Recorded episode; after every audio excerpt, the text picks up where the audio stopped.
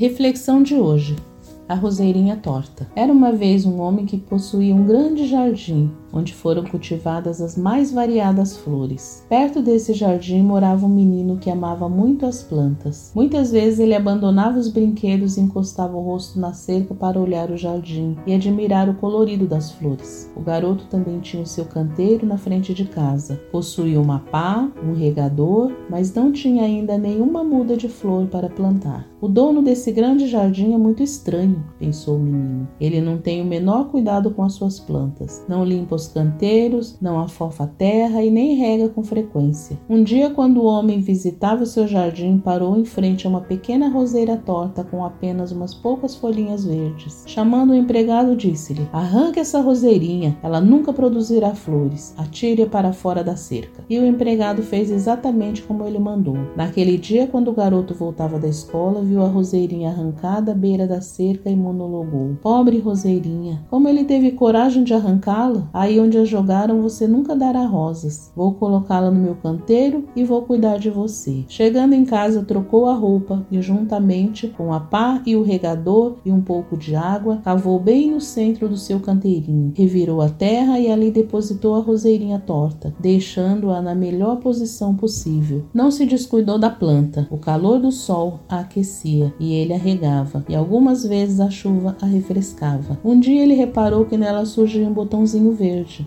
A mãe lhe explicou que dali certamente sairia uma bela rosa. De fato, na semana seguinte, ele olhou da janela e radiante chamou sua mãe. Nem podia esperar para se vestir. Desabrochava uma linda rosa branca da roseirinha torta. Cada pessoa que por ali passava naquele dia parava para admirar a pequena roseira com sua única rosa branca. À tardinha, o garoto ouviu uma voz do outro lado da cerca. Era o dono do grande jardim que dizia: Que rosa lindíssima tem aí no seu canteirinho, meu filho? é mais rara e mais bonita do que qualquer uma das minhas. Como foi que você a conseguiu? O senhor não se lembra daquela roseirinha torta que mandou arrancar e jogar fora? Pois é ela. Eu a apanhei murcha, ressecada e a plantei. Colaborei com o Pai do Céu no cuidado com a planta e ela cresceu e produziu esta bela e bonita rosa, respondeu o menino. O dono do grande jardim compreendeu a lição e saiu repetindo para si mesmo a expressão do menino. Colaborei com o Pai do Céu no cuidado com a planta e ela cresceu.